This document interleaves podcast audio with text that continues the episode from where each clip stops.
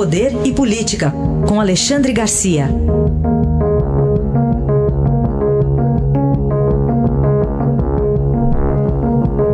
Alexandre, bom dia. Bom dia, Heisen. Bom, vamos começar falando de um caso aí do, do fim de semana, um, um parlamentar, né, Alexandre, é, que diz ter sido vítima de um atentado no Mato Grosso do Sul. Como é que foi essa história? Pois é, é, é segundo o relato dele, né? O, o carro está furado a tiros, né? o vidro traseiro, para-brisa traseiro está quebrado, o vidro da porta traseira também foi furado, há furos na lataria, mas ele e o motorista saíram ilesos e ele disse que reagiu. Ele anda armado, ele é pró-arma, ele defende direito de defesa, ele se define como conservador e anticomunista. Deputado Lester Lester Tutis, do PSL. Estava indo no domingo pela manhã de Campo Grande para Cidrolândia, quando, eh, segundo o relato dele, houve uma emboscada, né? Uh, e ele reagiu e aí os, os atacantes fugiram. Uh, ano passado ele ofereceu 100 mil de recompensa para quem desse mais esclarecimentos sobre o Adélio Bispo. Se teria agido sozinho, se teria uh, feito o atentado contra o candidato, então candidato Jair Bolsonaro, em, em Juiz de Fora, amando de alguém. Né? bom, mas enfim, Está entregue à Polícia Federal, uma vez que ele é deputado federal, e, e, e agora começam as investigações é, para saber dos motivos né, e, e, esclarecer exatamente como foi isso, como foi que aconteceu. Uhum. Bom, outro caso que é policial e ainda está obscuro, acho que talvez seja essa palavra, né, o Alexandre, é do ex-capitão do BOP do Rio, Adriano da Nóbrega, que foi morto dia 9, agora fazendo já oito dias lá na Bahia. Pois é, que teria se tornado miliciano depois que foi expulso da PM do Rio de Janeiro e estava escondido na Bahia, tava, tá, primeiro estava num, num resort da, do litoral, depois foi para o interior, lá para esse município de Esplanado. Uh, segundo a polícia da Bahia, cercaram a casa dele e ele reagiu e aí foi morto. Agora aparece a declaração uh, de um médico perito do Departamento de Polícia Técnica lá da Bahia, uh, Alexandre Silva, o médico legista, dizendo que ele foi morto por dois tiros de fuzil a queima-roupa, ou seja, a um metro e meio de distância. O que leva a gente a pensar que ele já estava capturado. Né?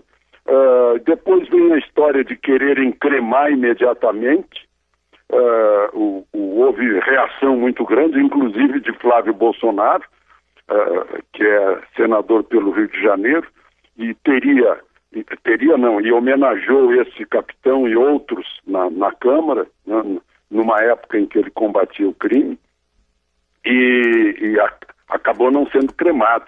Eu não sei se dá para fazer isso, mas eu ficaria mais confiante se a Polícia Federal uh, os legistas da Polícia Federal fizessem um exame para saber se houve tortura, se houve tentativa de obter algum tipo de declaração dele. Né? Uh, certamente, em princípio, não foi queima de arquivo, porque a Polícia da Bahia segue as ordens do, do seu comandante em chefe, que é o governador Rui Costa, que é um dos fundadores do PT na Bahia. Então é, uma, é um rolo muito grande que ainda precisa ser esclarecido o que foi que aconteceu nesse, nesse lugar em que o ex-capitão do BOP foi morto a queima-roupa com tiro de fuzil. Bom, e do fim de semana, nesse assunto ainda, acabou havendo um bate-boca pela imprensa ou pelo Twitter, né, também nas redes sociais, do governador com o presidente da República. Exatamente. O governador, o presidente falou em uh, que o governador andava, um disse, um acusando o outro de más companhias, né? uh, houve um bate-boca entre os dois, tendo como, como foco esse, essa morte uh, desse Adriano da Nóbrega, que, que eu insisto, precisa ser mais bem esclarecida e, e não pelo por quem matou, né? mas uh, trazer uma força de fora, um legista de fora, legistas de fora para examinarem o corpo, saber o que aconteceu. Uhum. Bom, esse caso certamente a gente vai voltar a ele. Agora, Alexandre, é o que, que nos trazem de notícias aí o agronegócio e a indústria sobre o Brasil? Pois é. é São Paulo é o, a grande matriz da indústria brasileira. Talvez precise a Fiesp agitar um pouquinho o setor, porque o que a gente nota é que a indústria não está desempenhando um papel tão bom quanto o agronegócio. Né?